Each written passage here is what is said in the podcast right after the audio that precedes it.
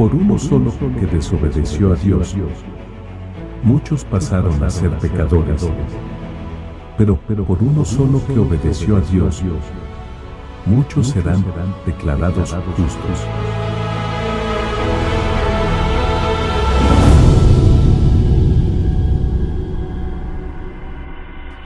Bueno, hoy, hoy arrancamos serie y, y la titulamos Enséñame a obedecer. ¿Cuántos han batallado con la obediencia? Así, que sean honestos.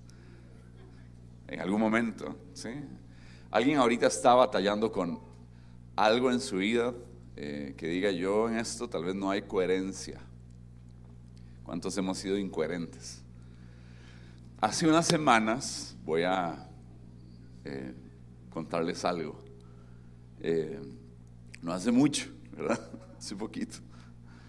Eh, fui a predicar a una iglesia a La Juela. Estaba predicando, me fui, yo tengo una biwi. Entonces me fui en motillo, ¿verdad? Por las presas, era un viernes, entonces tenía que compartir con un grupo de, matrimonios. Y ya al finalizar, por, eh, no sé si es por un tema de seguridad y tal vez no pasar por la parte del aeropuerto y toda esa ¿verdad? esos tres carriles y los trailers. Entonces me fui por dentro de Heredia, salir a la cervecería, después de ahí conectar eh, por la Firestone, ¿conocen? ¿Verdad? Que todo eso hubo un arreglo. Y, y eh, para volverse a montar a la General Cañas, uno tiene que bajar hasta Intel y, ¿verdad? y volverse a montar. Pero si usted es una persona que se le ocurre algunas cosas como a mí, ¿verdad? Ahí hay un giro indebido. ¿Alguien lo conoce ese giro? Levante la mano, ahí, levante la mano ese. Ok, ya no me siento tan, ¿verdad? Por lo que les voy a contar. Pero es que la vaina se pone más tenebrosa. ¿Está bien? Entonces, yo voy a girar, pero veo el tránsito al fondo. Veo los tráficos haciendo partes, ¿verdad? Entonces veo un tráfico que está hablando, ¿verdad? Está el carro así, está así. Entonces yo hago, ¿verdad? Es una moto chiquitita y yo vuelvo a ver, le hago, no me está viendo. No me está viendo. Entonces me la juego, ¿verdad? Entonces voy lentamente y él sigue hablando y yo dije, nunca me vio. ¿verdad? Si yo, hice, si yo hice ese giro indebido. Yo sabía que estaba haciendo lo. Gracias. Todos, ustedes a vos, ¿verdad? Yo, yo, escuchaba la voz de la iglesia, ¿verdad? Pero ahí hay unos arbustos, unos árboles, ¿verdad? Estaban dos carros, estaba el oficial haciendo un parte, estaba la unidad de ellos, pero de, esos árboles era de noche. Y cuando yo ya voy feliz, ¿verdad? Yo dije, ya, no me vieron. Sale de los árboles un oficial como de tres metros. Ah, ¿A cuántos nos han hecho esa señal? Levante la mano a todos los que nos han detenido, ¿verdad? Entonces, yo ya iba hincado, ¿verdad? Yo ya iba hincado y resulta que eh, me quito el casquillo, ¿verdad? Eh, lo pongo sobre el retrovisor, apago la moto, me levanto, abro el asiento, saco la, licencia y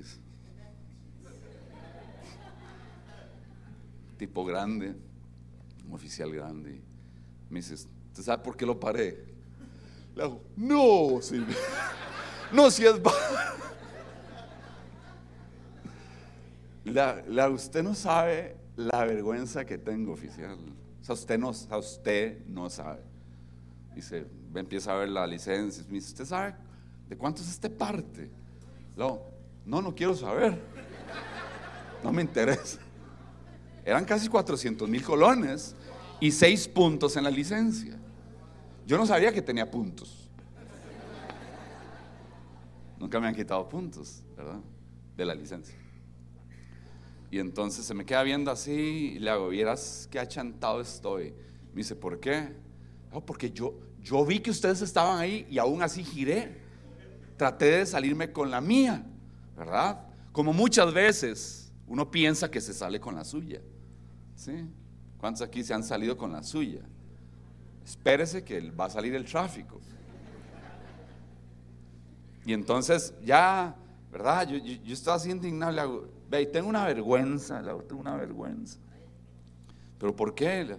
¿Usted no sabe dónde vengo yo? ¿De dónde viene?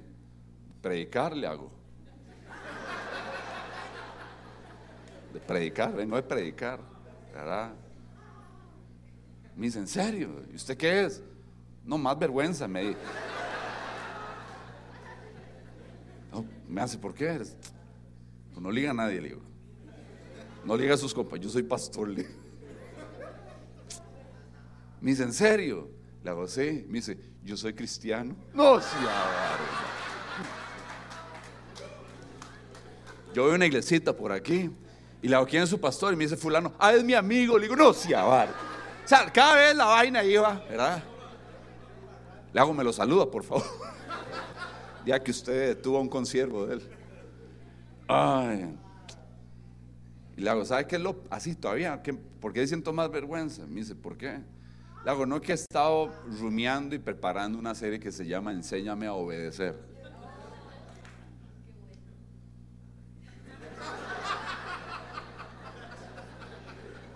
Usted es invitada, ¿verdad? Sí, solo.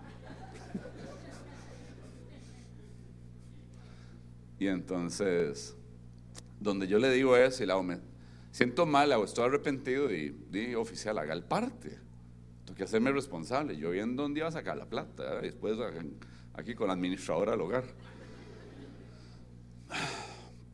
Y me dice, ¿sabe que usted mientras usted me hablaba, yo sentí algo aquí? ¿Verdad? Y me dice, vale, voy a confesar algo. Yo, tan, yo no ando bien. Y ya me cuenta su situación. Y al final, en su situación, yo, yo le dije, yo, yo, también soy terapeuta y te puedo ayudar. él me dice, yo, yo, me dice, yo no lo voy a hacer el parte, pues siento que todo esto es, de Dios, ¿verdad? Y yo lo duda. Voy a seguir hablándole al Señor. No, no, perdón, me pasé en el momento, digamos, pero... La vaina es que le dije, vea, usted me perdonó casi 400 mil colones. Lo que quiero decirle es que el Señor puso en mí que todo lo que usted necesite en terapia que le cubra ese monto, yo se lo doy. ¿Verdad? Entonces ya lo mandé a ver ahí algunas cosas que hemos hecho, Entonces, yo no sé si me está viendo, ¿verdad? Pero le mando un abrazo. ¿verdad? Y, espero poder ser ayuda a su situación. Y también gracias, ¿verdad? Por la misericordia. Porque se llama misericordia. ¿sí? ¿Saben qué es lo peor? Es que yo vi la autoridad, pero me valió. Eso es lo que les quiero decir. Hice algo indebido y no me importó. Y muchas veces nosotros nos comportamos de la misma manera en cosas que Dios ya estableció. ¿Sí me están siguiendo? Ayer me volvió a parar la policía, ando dulcitico, ¿verdad? Venía a hacer ejercicios, ¿verdad? Venía otra vez con la motilla, hay que aprovechar cuando no llueve, ¿verdad? No, cuando llueve también ando en la motilla. Y entonces me, detuvo, ¿verdad? Y, y yo sabía que esta vez no había hecho nada indebido, ¿verdad? Nada más me di cuenta que eh, riteo ya se me venció. Pero, pero el oficial nada más vio, ahí está riteo, ahí está el marchamo, las eh, licencias, súper bien. Sigue adelante, disfrute su tarde. Yo hablando esta hora que no se le queda mucho viendo el riteo. Ayer me di cuenta. Pero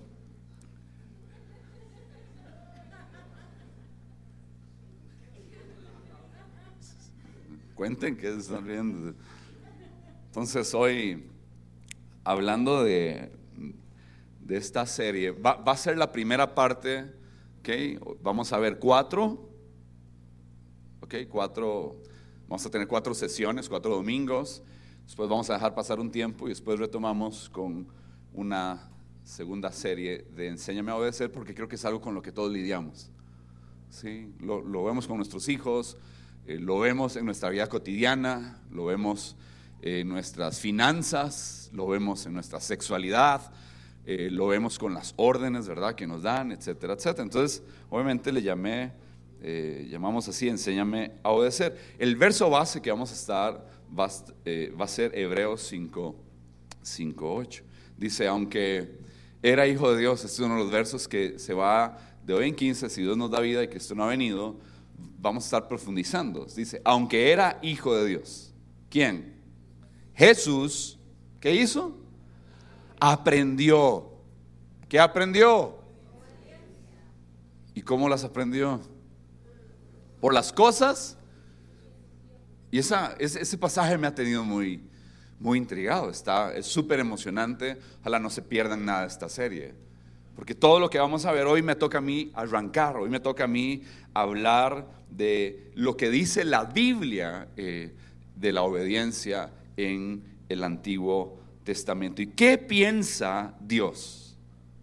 ¿Qué piensa Dios de la, de la obediencia? Entonces, vea, desde Génesis hasta Apocalipsis, ¿ok?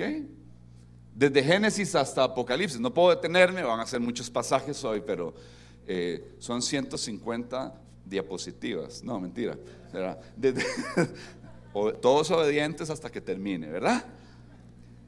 en Génesis, ¿verdad? Vas a ver cargado cada uno de los libros hasta Apocalipsis va a mencionarse la virtud de la obediencia. Por ejemplo, aquí dice el 2.16, el Señor mandó. Ahí todo el contexto ustedes lo pueden ver, pero ya el Señor en el paraíso le está diciendo al hombre lo que tiene que hacer. Y en el 3, después de que entra el pecado y entra Satanás y a escena y, y hace creer al...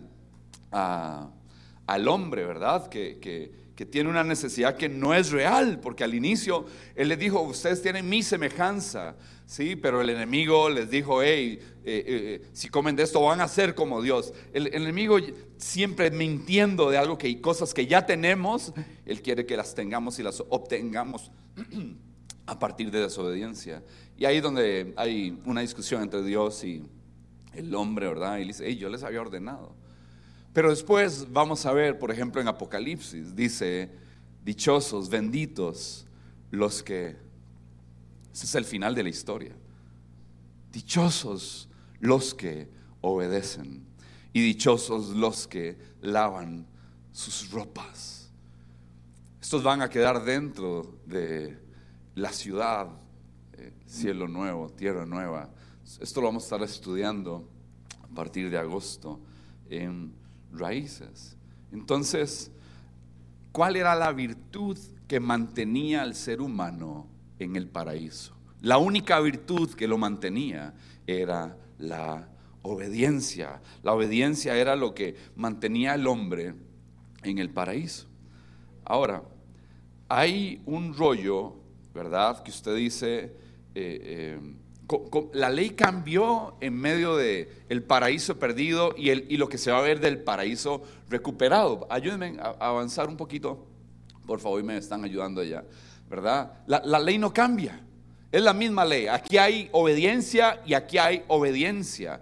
¿Y dónde es que sucede todo este cambio? Todo el cambio sucede en la cruz del Calvario. Les voy a enseñar tres pasajes bien bellos donde podemos ver esto. Romanos 5, 19. Dice, por un, uno solo que desobedeció a Dios, ¿qué sucedió? Muchos, ¿qué? Pasaron a ser, pero por uno solo que obedeció a Dios, muchos serán declarados justos. Voy para otro pasaje, Filipenses capítulo 2, versos del 8 al 9. Usted lo conoce, dice, y estando en la condición de hombre, se humilló a mismo, haciéndose... Ustedes me van a ayudar donde salga esta palabra o cualquier palabra en inglés, ustedes me ayudan en voz alta. Y obediente hasta la muerte y muerte de cruz. Por lo cual Dios también le exaltó hasta lo sumo y le dio un nombre que es sobre todo nombre. Y vamos a cerrar con el pasaje lema que estamos tomando para toda esta serie. Aunque Él era hijo de Dios, por medio del sufrimiento aprendió lo que significa gracias. Obedecer siempre a Dios. Así, una vez que Cristo hizo todo lo que Dios le mandó, se convirtió en el Salvador que da vida eterna a todos los que obedecen. Aquí hay algo que yo creo que Dios quiere hacer con nosotros y en nuestras vidas durante estas semanas. Ah, hace algunos años eh, yo sabía que estaba en desobediencia. Estaba tratando de ocultar una desobediencia, sabía que algo no estaba bien, que yo estaba desubicado en mi vida y, recuerdo que cuando empezó todo mi proceso de restauración, eh, yo me metía en aquella oficina y yo me metía allá a llorar, porque yo sabía que había desobedecido al Señor y que iba a haber consecuencias de mi desobediencia. Estaba pastoreando jóvenes y eh, una vez vine a la reunión de jóvenes, pero eso que yo vine a la reunión de jóvenes, pero todo lo delegaba. Porque yo decía, yo no soy ni siquiera digno de sentarme aquí adelante. Es, una, es un, tema ahí con Dios, ¿no? Pero yo lloraba, y, pero habían canciones, hay canciones que yo no sé si, si a algunos les pasa que, como decía Adrián Palacios ahora, ¿verdad? Te, te hacen rendirte, porque son oraciones que diriges a Dios en un momento donde yo sé que no estoy siendo coherente en mi vida, en lo que yo creo y lo que estoy haciendo. Hay una incongruencia total y entonces yo, yo, yo me asomaba y, y lo que hacía era derramar lágrimas al ver a los jóvenes levantar sus manos y yo sentirme que yo no era siquiera digno de estar en un lugar como este. Entonces, vamos a hacer obviamente ahorita un recorrido por todo el Antiguo Testamento. Nada más quiero decirles algo. Entonces, toda la redención de Cristo consiste en restaurar la obediencia. ¿Por qué Jesús vino y fue obediente y nos habla de eso? Porque la desobediencia es lo que nos expulsa, ¿verdad?, del paraíso. Entonces ahí está la gran belleza de la salvación, la gran belleza de la salvación, que es que nos vuelve a traer a una vida de obediencia. Porque hay gente que no se quiere acercar a Cristo porque no quieren hacer lo que Él dice. Eso es todo. ¿Por qué no me quiero acercar al Señor? Porque Él dice, porque Él dice, porque tengo que dejar de hacer esto, porque tengo que comportarme de esta manera, porque tengo que hablar así, porque tengo que esto, lo otro, lo otro. Simplemente no quiero que alguien me diga lo que yo tengo que hacer. ¿Estamos claros? Eso, tenemos que ser honestos con esto. No quiero que nadie me diga qué hacer. Por eso hay una gran tendencia a no quiero que tener jefes.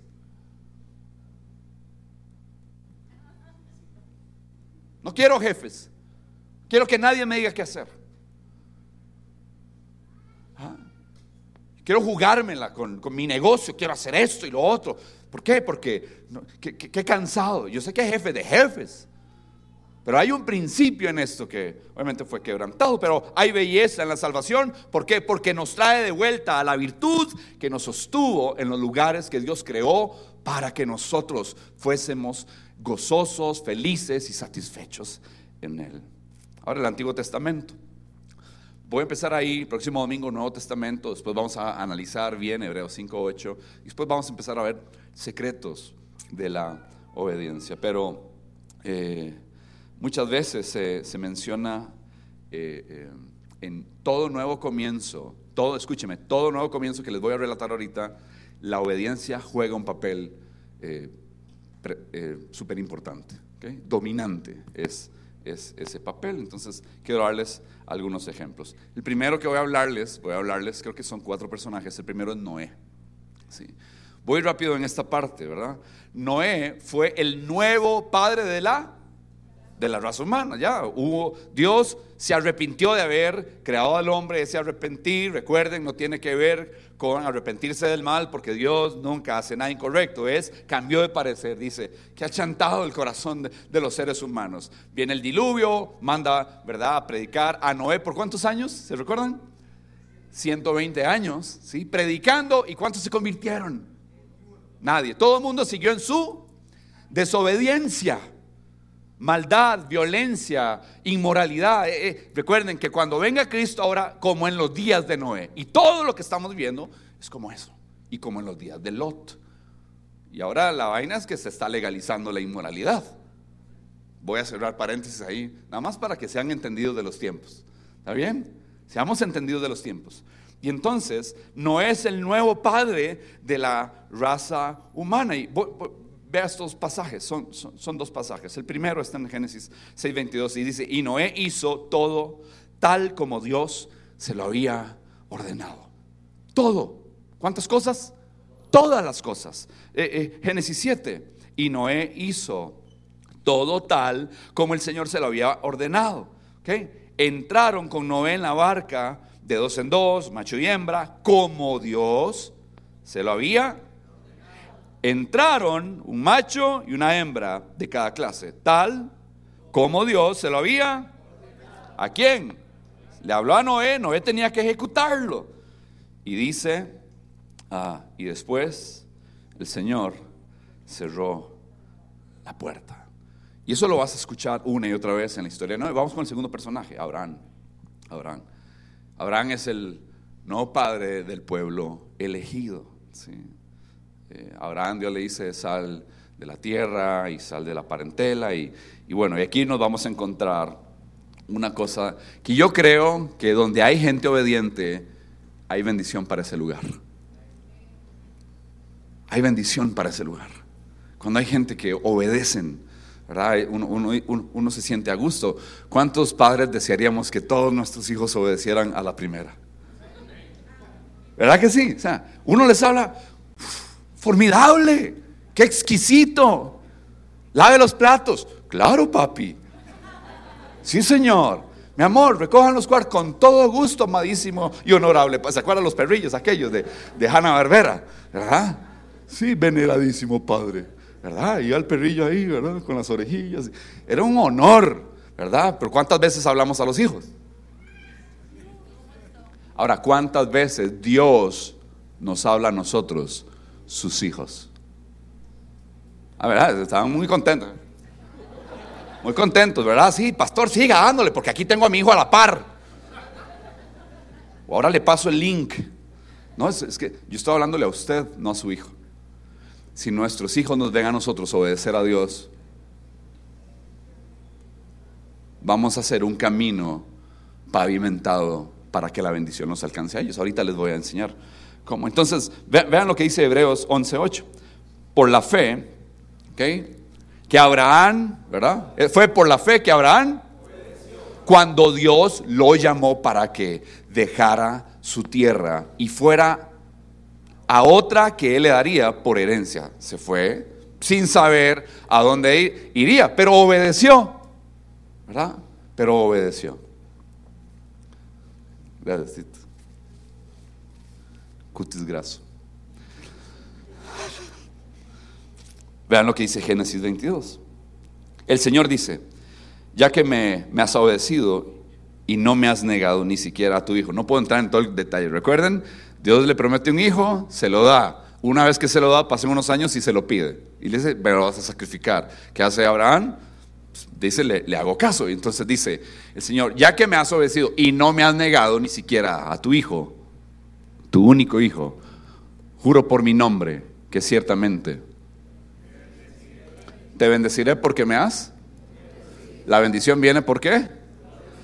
¿Cuántos quieren ser bendecidos? Vivo en obediencia. Ahorita vamos a hablar de estas vainas. Aguántese Multiplicaré tu descendencia hasta que sea incontable como las estrellas del cielo y la, y la arena a la orilla del mar. Tus descendientes conquistarán las ciudades de sus enemigos y mediante tu descendencia todas las naciones de la tierra serán bendecidas. Todo eso porque me has obedecido. Todo eso porque me has obedecido.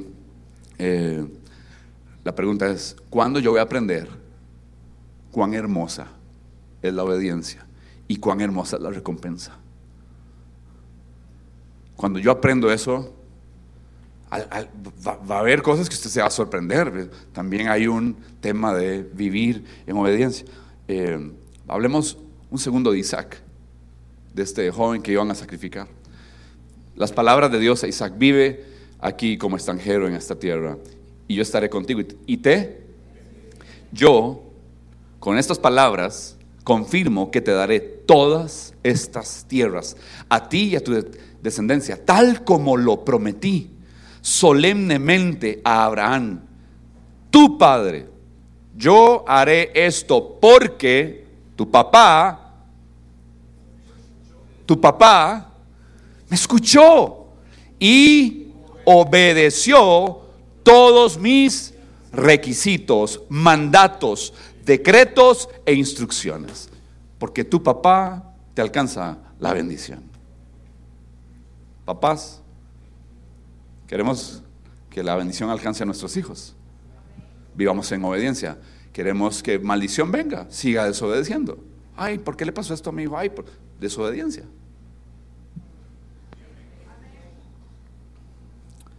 Hasta la tercera ahí, cuarta generación. Moisés, otro personaje. Moisés. Estos no son mis personajes centrales, nada más estoy mencionando. A Moisés le tocó ser el padre del pueblo llamado a la libertad. Es un nuevo comienzo para Israel. Es un nuevo comienzo, otro nuevo comienzo. Cada nuevo comienzo, la obediencia cumple un papel determinante cada nuevo comienzo. ¿sí? Entonces, eh, Dios le dice allá en Éxodo 19, 5, ahora bien, si me obedecen y cumplen mi pacto, ustedes serán... Esa es la relación que hay entre la obediencia y ser el pueblo de Dios. Yo no puedo decir, soy hijo de Dios y yo no lo obedezco. Somos la iglesia, más feliz. Ahora, soy iglesia. Y si lo obedezco, sí. Si yo obedezco a Dios, yo puedo decir que yo soy su hijo y soy parte de su pueblo. Aquí lo que Dios le está diciendo, entre todas las naciones de tierra, porque toda la tierra, dice el Señor, me pertenece. Después en Éxodo 40, 34, habla sobre la gloria que cayó, ¿verdad? A partir de, todo esto, ¿verdad? Eh, por no puedo decir esto, pero los últimos capítulos, todo era haga, haga, haga, haga sobre el tabernáculo. Entonces Dios se complace y manifiesta lo siguiente. Entonces la nube cubre el tabernáculo y la gloria del Señor llenó el tabernáculo. La obediencia hace que Dios se goce, habite y more en medio de nosotros. Obediencia, obediencia. En Levítico, desde el capítulo 8 hasta el 9, hay un tema de consagración de sacerdotes y hay un tema ahí de, todo esto. Y son actos que agradaron a Dios. Luego Moisés y Aarón entraron en el tabernáculo y cuando salieron volvieron a bendecir al pueblo. Y la gloria del Señor se apareció a toda la comunidad. Un fuego ardiente salió de la presencia del Señor y consumió la ofrenda quemada y la grasa que estaba sobre el altar. Señor, llévate esta también. Entonces, ¿verdad? ¿verdad? Cuando, si obedecemos algazamos, dijo, hay nada que ver. Cuando los israelitas lo vieron, ¿qué vieron? La manifestación de Dios, la aprobación. Dice, gritaron de y se postraron rostro en tierra. Y para rematar con Moisés, Deuteronomio capítulo 11, los versos 26 al 28. Lean conmigo a la cuenta de tres. Una, dos, tres. Escucha bien Hoy te doy a elegir entre una bendición y una maldición. Recibirás bendición si obedeces los mandatos del Señor tu Dios que te entregó hoy. Pero recibirás maldición si rechazas los mandatos del Señor tu Dios y te apartas de Él y rindes culto a dioses que no conocías. Entonces,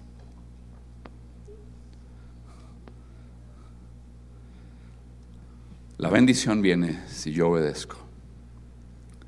Y esa es la evidencia y es la vida clave de bendición. Pastor Gerardo eh, nos estuvo enseñando al inicio de los servicios de hoy, ¿verdad? Y él llamó a esta enseñanza, eh,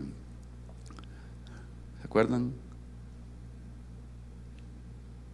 Una de, de las cosas que mi papá siempre ha dicho, alguno de los viejillos.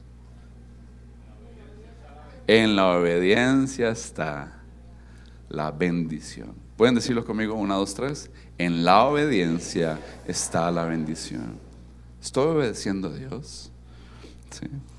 Entonces, la, la bendición viene si obedeces. Y estos tres lugares que aparecen aquí como el paraíso, Canaán y el cielo, todos estos lugares que van a aparecer en este momento, son lugares de bendición siempre y cuando obedezcas.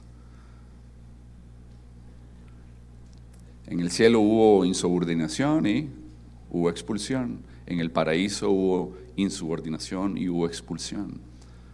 Cuando hubo desobediencia en Canaán, hubo pérdida.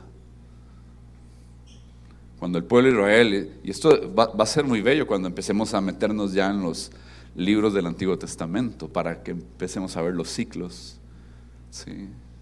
Y quiero cerrar con el personaje eh, cúspide de, esta, de este arranque del Antiguo Testamento. Mi tarea es hoy decirles qué dice Dios de la obediencia, qué dice la Biblia, acerca de la obediencia, qué sucedió en el Antiguo Testamento con cuatro ejemplos, y que todo nuevo comienzo, la obediencia siempre es importante.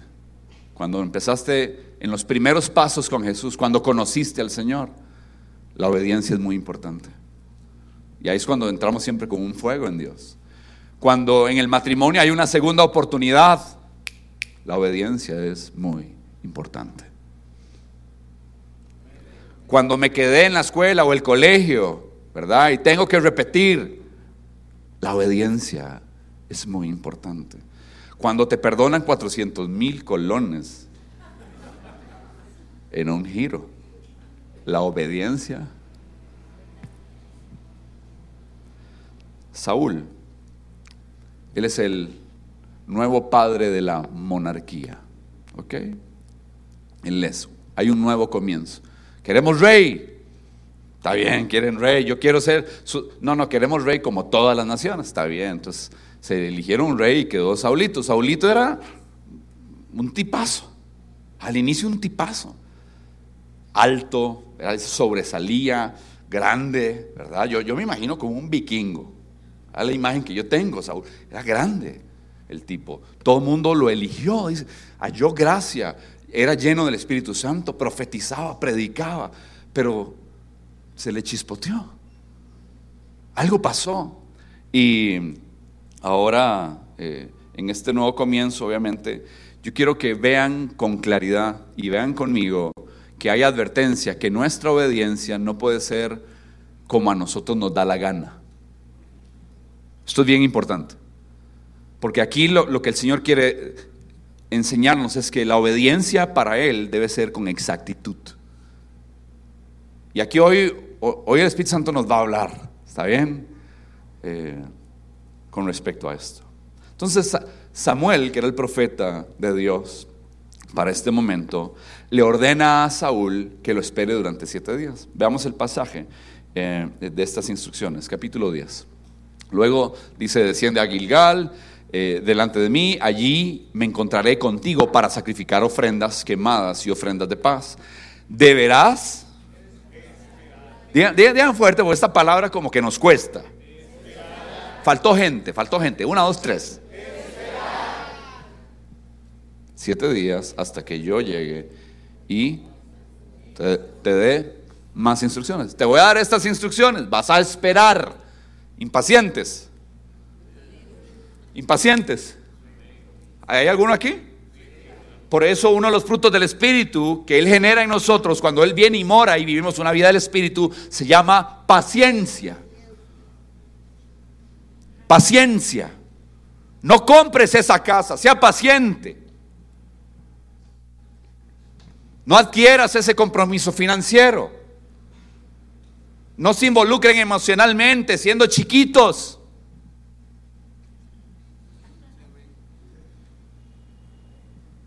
Termine el cole, termine la U, después se enredan. Eso es lo que dicen los papás. Pero ¿qué va uno? Sin dientes me quedé. Hay más cosas, pero, pero bueno, es la paciencia. Vean, vean, vean todo el, relato. Vamos al capítulo eh, 13, durante siete días Saúl, ¿qué hizo? Parece que todo va bien, según las instrucciones de Samuel, pero aún así Samuel medio tico, medio tico, ¿verdad? Saúl se dio cuenta de que sus tropas habían comenzado a desertar, de modo que, ok, hay una autoridad, pero él dice, yo voy, me vale. Yo hago lo que yo pienso, yo soy el rey, no me importa lo que Dios haya dicho. Tráiganme la ofrenda quemada y las ofrendas de paz. Y Saúl mismo sacrificó la ofrenda quemada. Él mismo lo hizo. ¿Quién lo tenía que hacer? Samuel.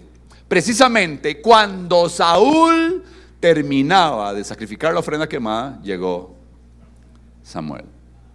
¿Ok? Sigamos leyendo. Saúl salió a recibirlo, pero Samuel ya olió. Aquí huele a sacrificio. Aquí me huele a cacho. Bien, ahí. Samuel pregunta, ¿verdad? En lugar de saludar, hay gente que se enoja y ni me saludó.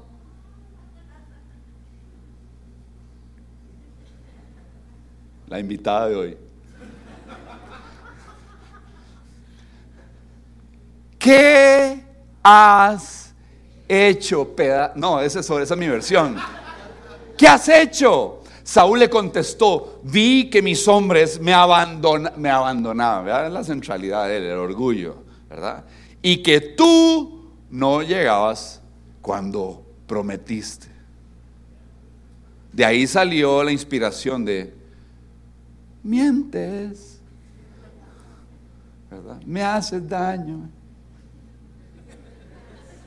Ah, ah. Y que los filibusteros, dijo un amigo mío, no, y que los filisteos, carajo que estudió el pasaje, ¿verdad? Dice, y que los filisteos ya están en Migmas, listos para la batalla. Así que dije, los filisteos, los filisteos están listos para marchar contra nosotros en Gilgal y yo ni siquiera he pedido ayuda al Señor. De ahí, de ahí Tito. Él es consciente que ni, siquiera había orado, ni había, ni había clamado. Sigue diciendo. Entonces, de manera que me vi que a cuento. ¿Cuántos hemos dicho esto? a ofrecer yo mismo la ofrenda quemada antes de que tú llegaras. O sea, usted por llegar tarde, su culpa. Génesis 3, lo mismo. ¿A alguien hay que echarle? Yo desobedecí, hice esto porque de no se dieron las circunstancias. Entonces, di, tomé. Qué, qué estupidez, diría yo. Qué animalada, qué belleza. Exclamó. ¿Quién exclamó eso? Samuel. Aquí vienen ustedes en voz alta. Uno, dos, tres.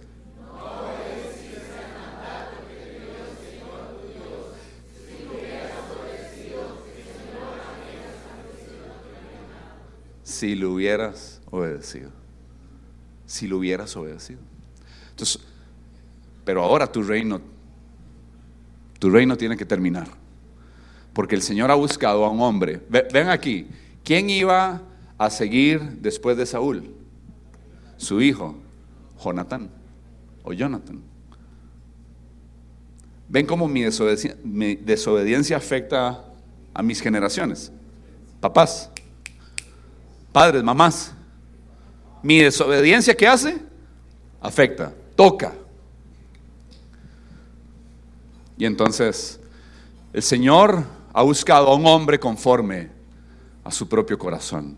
El Señor ya, híjole, lo ha nombrado para ser líder de su pueblo, porque tú no obedeciste.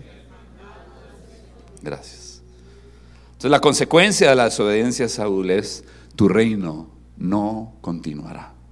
Entonces, vea, no pidamos que Dios nos honre si nosotros estamos en desobediencia.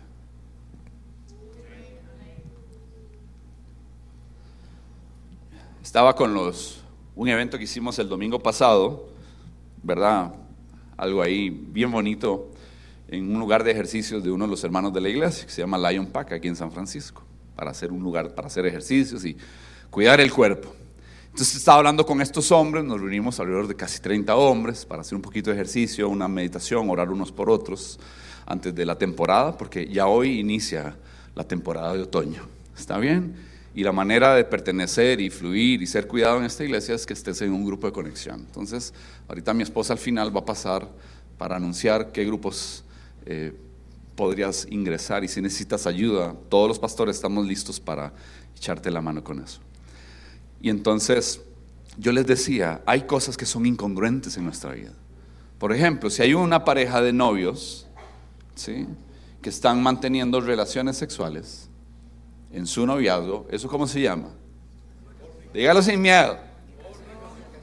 Porque son tan tímidos. ¿Cómo se llama eso? Amor. Que nos amamos. Sí, probablemente se aman, pero están desordenados. Están fuera de orden. ¿Dios qué ordenó? ¿El sexo para dónde? Ay, todo el mundo lo sabe, qué lindo.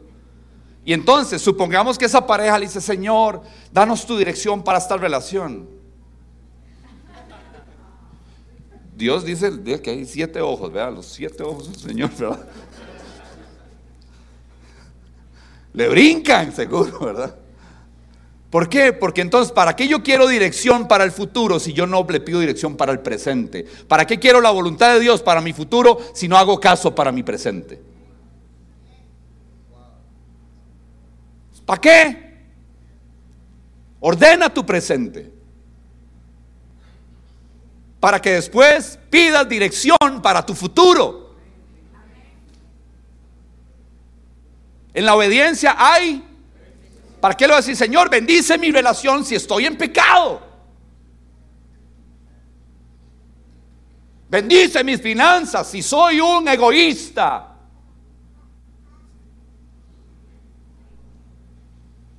Bendíceme, bendíceme, bendíceme, centrados en nosotros. Yo hago mis estrategias de obediencia. Dios me da órdenes, pero yo digo, no, no, yo, yo no. Yo no quiero hacer esto. Lo voy a hacer a mi manera. Entonces Dios nunca va a honrar al hombre o mujer que no es obediente. ¿Y cómo conozco la voluntad de Dios? Está escrita. En, ahí la tienen, idiomas, versiones, todo lo que usted quiera. Todo lo que yo quiera. Y tan alto como hablo a través de este micrófono, Dios nos está hablando a cada uno de nosotros. Y yo no me paré aquí como alguien que no, ¿verdad? Que es infalible en todas las cosas. Lo primero que hice fue contarles la última mía. ¿Sí? Y todas las cuento. Todas. ¿Verdad? Entonces Dios viene con... Dios sí es bello. Dios da otra oportunidad para que Saúl saque algo diferente de su corazón. Entonces le da otra orden. Y aquí es donde eh, los pongo en contexto rápidamente. Cuando eh, Israel sale de Egipto, los amalecitas los atacan y atacan la retaguardia donde estaba la gente cansada y trabajada. Está en Éxodo, si no me equivoco, 17. Los atacan y, ahí Dios dicta un juicio y, da un decreto que a ellos los va a destruir, a todos los amalecitas. Pasan los años, los años, los años, pasan los años, los años, los años, los años. Y de repente Dios se acuerda que había decretado, escúcheme, es que hay gente que piensa que a Dios se le olvidan las cosas. A Dios no se le olvida nada, diga conmigo, a Dios no se le olvida nada. Hay una facturita por ahí. La gente dice, ¿por qué Dios? Espérese, porque este mundo está como está. Espérese, el enemigo y todos sus secuaces van a tener que pagar por todo lo que han hecho al pueblo de Dios. Usted tiene un defensor, usted no está solo. Lo cantábamos ahora. Y entonces pasan las décadas, pasan algunos años, bastantes años, pasan cientos de años, y le dicen a Saúl, Saúl, Dios había prometido destruir a este pueblo. Y Dios te está dando la confianza de que cumplas su palabra. Saúl dice, voy ahí. Sus órdenes, jefe. ¿Se acuerdan? Y entonces empieza ahí. Vamos a ver. E-, ese es el contexto. La orden es destruye todo. Cierto día Samuel le dijo a Saúl, fue el Señor que me dijo que te ungiera como rey de su pueblo Israel. Ahora escucha, escucha. Después vamos a hablar del poder de la escucha activa. Dice, este mensaje del Señor, esto es lo que el Señor de los ejércitos celestiales ha declarado. Cuando yo estoy predicando, yo pido que la gente no está haciendo, ya yo estoy haciendo bosqueos en mi mente. Ponga atención a lo que el Señor le está diciendo, ¿verdad? Porque a veces escuchamos lo que lo que queremos. He decidido ajustar cuentas con la nación de Amalek por oponerse a Israel cuando salió de Egipto, muchos años atrás. Ve ahora y destruye por completo toda la nación amalecita, destruyelo. Y aquí es donde hay complejos para gente. Dice, ¿cómo? De aquí salen un montón de ateos. ¿Cómo un Dios va a destruir a los hombres, a las mujeres, a los niños, a los recién nacidos, al ganado, a las ovejas, a las cabras, a los camellos y burros? Dios guarde hubieran perros y derechos de los animales ahí. ¿Quién mandó a destruir todo? No los escucho. E, e, estos son pasajes complejos, usted sabía. Son pasajes complejos que la gente tiene controversia. ¿Cómo? Dios, no es que es bueno. Para otro día. ¿Cuál fue el resultado? El resultado es que no lo hizo. Luego Saúl mató a los amalecitas desde Ávila hasta llegar a Shur, al oriente de Egipto. Capturó a Agag, el rey amalecita, pero destruyó por completo a todos los demás. ¿Qué tenía que hacer con ese rey? Matarlo. ¿Verdad? Saúl y sus hombres, qué lindos, qué buenos cristianos. Perdonaron la vida a Gag y se quedaron. ¿Se quedaron con qué? Con de las ovejas y las cabras, del ganado, de los becerros. Becerro él, que no estaba haciendo caso. Los becerros, ¿cómo estaban? Gordos. Y de los corderos. De hecho, con todo lo que les los deseos de los ojos. Ahorita vamos a ver las aplicaciones rápido. Solo destruyeron lo que no tenía valor, ¿sí? Y lo que era de mala, mala calidad. ¿Qué pensó Dios? ¿Cuál es el pensamiento de Dios? Saúl, el rey, que le dio una oportunidad de sacar otra cosa de su corazón, viene otra oportunidad. ¿Cuántos aquí hemos recibido otra oportunidad? ¿Sí? Señoras dándole a los señores otra oportunidad, papás dándole a los hijos otra oportunidad para ver qué sale del corazón, la volvemos a embarrar. Dios dando otra oportunidad, ¿y qué hacemos? La volvemos a embarrar. Luego el Señor le dijo a Samuel, lamento haber hecho a Saúl rey porque no me ha sido leal y se ha negado a obedecer mi mandato. Al oírlo, Samuel se conmovió tanto que clamó al Señor durante toda la noche. Vean, si hay alguien que amaba a Saúl era Samuel. Y lloró lloró y hizo su, su duelo. Hizo su duelo. Entonces Dios piensa, este rey no me fue leal. Entonces, ¿cuál es la resolución de Dios? Veamos el cierre. Te he rechazado como rey. Cuando por fin Samuel lo encontró, Saúl lo saludó con bienvenido al reino más feliz. ¿Verdad? Que el Señor te bendiga, Samuel. Llevé a cabo el mandato del Señor. Entonces, ¿verdad? Detrás, ¿qué se escuchaba? Me. Me. E, eso es lo que se escuchaba. Todo lo que había que matar estaba qué? Atrás. ¿Qué es ese balido de ovejas y cabras? Y ese mugido del ganado que oigo. Hagan todos como vacas. Una, dos, tres. Me. Alguien se tiene ahí un complejo ahí con esta vaina del, de la diversidad. Soy oveja, pero me siento vaca. Entonces, vean. ¿Cómo hacen las vacas? Bien. ¿Y las ovejas? ¿Y las cabras?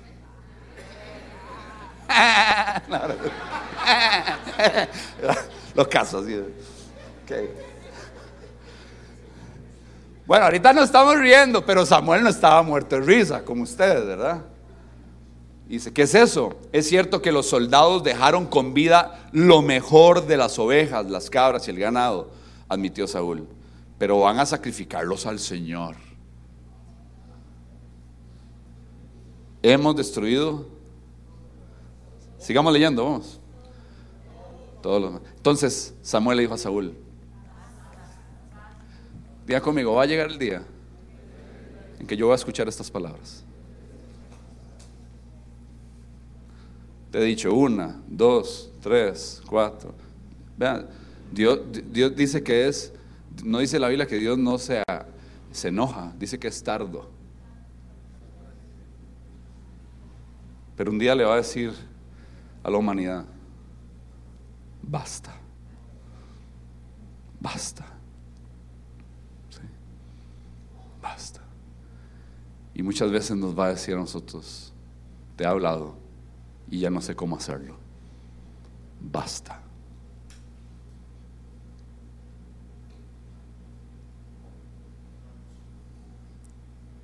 Si el Señor tuviera un encuentro como nosotros ahora, ven y encuéntrame otra vez, otra vez. ¿De qué me diría? Jairo, basta ya. Edwin, basta. Mario, basta. Alor, basta. Doña Ana, basta. ¿De qué? ¿cuántos creen que tienen que hacer un alto ya? Levanten la mano. No se vale que solo yo cuente mis rollos. Usted nada más tiene que levantar la mano. ¿Cuántos Dios nos diría hoy, basta ya? Escucha lo que el Señor me dijo anoche. ¿Qué te dijo? preguntó Saúl. Y Samuel le dijo, aunque te tengas en poca estima, ¿acaso no eres el líder de las tribus de Israel? El Señor te ungió como rey de Israel, te envió en una misión y te dijo, ve y destruye por completo, ¿verdad? A los pecadores, a los amalecitas, hasta que todos estén muertos. Este pueblo, nada más quiero decirle, era un pueblo que siempre, siempre quería destruir, robar, aniquilar y matar al pueblo de Dios. Y por dejarlos vivos, aquí dejó vivos a gente y volvieron a hacer daño. A David le tocó. Y después volvieron a hacer daño. Y después volvieron a hacer daño. Tenía que erradicarlos. Dios sabía lo que estaba haciendo. Pero cuando alguien no hace caso, si ya basta, tienes que destruir eso. Escúcheme, no corte por pedacitos, corte en seco. Destruya eso que te está apartando de la voluntad de Dios. Destruya todo aquello en su vida que no está en armonía con la voluntad de Dios. Pensando que viniendo aquí, levantando las manos, perteneciendo a un grupo de conexión, usted ya se salvó. Hay cosas que Dios ya te pidió. Que hay cosas que Dios ya me pidió. Y que yo debo ejecutar y que tengo que actuar. Dios da, Dios da un plazo. Pero Dios nos está hablando. Dios quiere obediencia. Ya se fueron risas y aplausos y aménes y, y no vino un Raúl, ¿verdad? Pero me mandó a invitar aquí. Seguimos. La gran pregunta, ¿por qué no obedeciste al Señor? ¿Por qué te apuraste? Otra vez, aprenda a esperar. Aquí hay que es lo contrario, a tomar el botín y hacer lo que es malo a los ojos del Señor. Pero yo sí obedecí al Señor. Ven lo que hay una distorsión de mi manera de hacer las cosas y las maneras en que Dios establece. Insistió, cumplí la misión que Él me encargó. Traje al rey acá pero destruí todo lo demás. Entonces mis tropas llevaron lo mejor de las ovejas, de las cabras, del ganado, del botín para sacrificarlos al Señor, tu Dios, en Gilgal. Sigue diciendo.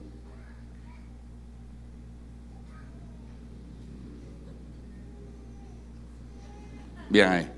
Pero Samuel respondió. Una, dos.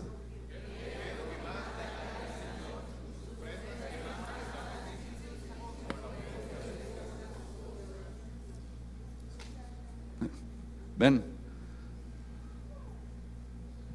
¿Qué agrada al Señor? Que agrada al Señor. Escucha otra vez esa palabra. La obediencia es mejor que el sacrificio y la sumisión es mejor que ofrecer la grasa de carneros. La rebelión es tan pecaminosa como la hechicería y la terquedad tan mala como rendir culto a ídolos. Así que por cuanto has rechazado el mandato del Señor,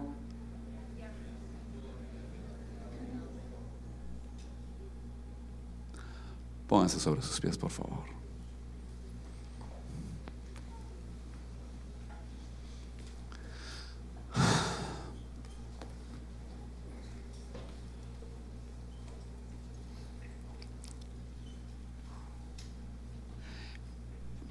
Así va a estar esta serie. Juega. ¿Le damos? O ya no viene la otra semana.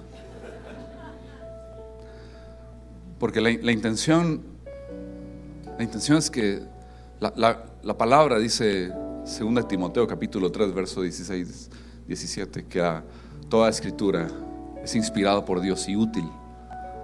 Y una de las cosas para las que es útil es para instruir y otra es para redarguir. La palabra va a redarguir. Cuando la palabra y el evangelio es predicado, redarguye. La pregunta que quiero hacerles es, ¿qué me está pidiendo Dios destruir que no está en perfecta armonía con su voluntad? ¿Estoy en su voluntad? ¿Hay algo que tengo que ponerme a cuenta? ¿Soy yo con el Señor? Esa ha sido mi oración todos estos días.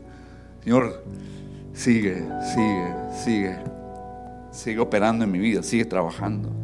Porque Dios reclama obediencia exacta, plena, completa. Sí. ¿Qué dijo Jeremías? Jeremías escribió, cuando saqué a tus antepasados de Egipto, no eran ofrendas quemadas ni sacrificios lo que deseaba de ellos no era eso. No era eso. Esto les dije, obedézcanme. Y yo seré su Dios. Y ustedes serán mi pueblo. Hagan, hagan todo lo que yo les diga. Y les irá bien. Y hay gente que no le gusta esto. Ah, de ahí sí, muy bonito. Tengo que hacer todo lo que me para que me vaya bien. Uy, ¿qué haces a Dios? No es amoroso. Esa es siempre la discusión del humanismo. Siempre. Siempre ese es el pleito.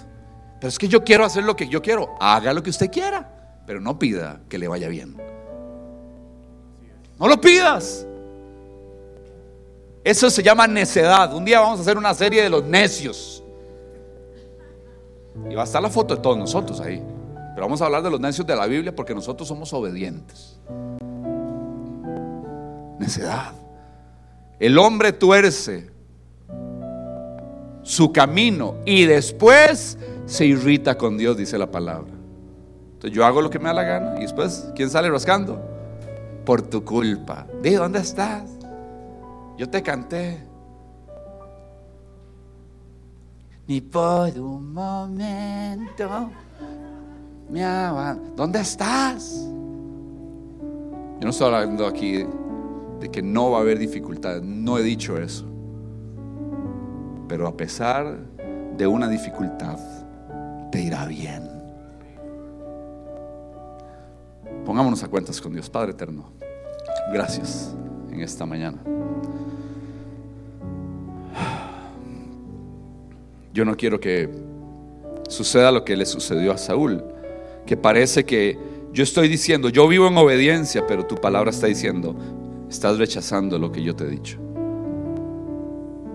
Te pido perdón, Señor, y quiero ponerme a cuentas contigo en esta hora. Haz conmigo, háblame durante todas este, estas semanas, estos días. Quiero considerar delante de tu palabra y la escritura mis caminos, mis decisiones. ¿Qué cosas no son congruentes? Y yo sé que esto siempre va a ser una batalla, pero quiero fortalecer mi espíritu a través de las escrituras y que tu palabra renueve y transforme mi entendimiento para yo comprobar tu perfecta, tu agradable y tu buena voluntad. Señor, queremos ser un pueblo obediente. Queremos ponernos en orden. Todos, niños, adolescentes, jóvenes, adultos y adultos mayores, todos aquí, corremos el riesgo en este día de ser incongruentes entre lo que creemos o decimos que creemos y lo que estamos haciendo. Señor, yo hoy confieso que hay cosas donde ya debe actuar una vida de obediencia inmediata, exacta, completa y plena en todo mi ser, para mi matrimonio, para mis hijos. Yo quiero, Señor, asfaltar el camino para ellos con mi obediencia. Y como papá te pido perdón. Y oro, Señor. Yo sé que hay perdón para todos nosotros en esta hora. Y si hay alguien que ha vivido una vida de desobediencia y dice, Dan, yo quiero poner mi vida a cuentas con el Señor, porque yo no sé si el Señor viene hoy o me llama a su presencia. Yo quiero estar hoy a cuentas con el Señor. Si usted no está caminando con Dios y usted no ha escogido hacer lo que Él dice en su palabra, y usted es el que decide ir, venir, escoger, hablar, eh, hacer lo que usted quiera, y usted dice es que la vida es solo una y hay que disfrutarla. Yo quiero decirte, hey, hay una vida eterna que se puede vivir con Dios o sin Él. La vas a vivir con Él si aceptas a su Hijo y aceptas y guardas lo que está en esta palabra escrito y te irá bien. Si usted es esa persona que usted dice, yo ando desordenado, de una manera desordenada, yo quiero que usted repita después de mí, Señor Jesús, en esta mañana reconozco que he desobedecido, te he desobedecido, he caminado según mis propios pensamientos, mis propias elecciones, y nunca te he considerado. Hoy al escuchar tu palabra, hay algo que se enciende en mi corazón y quiero reconocerte como Señor y Salvador de mi vida. Perdónanos, límpianos de todos nuestros pecados Alcánzanos con gracia y misericordia. Y escribe nuestros nombres en ese libro de la vida. Porque yo quiero una eternidad contigo. Y quiero que los míos y mis generaciones sean benditos por este paso de obediencia, que es negarme, tomar la cruz y seguirte. Señor, gracias por darme una oportunidad y que cada día de este nuevo mes de junio pueda yo vivir como un hijo obediente a lo que está escrito. Dígale Dios, enséñame a obedecer. Amén. Y amén. Démosle un aplauso al Señor.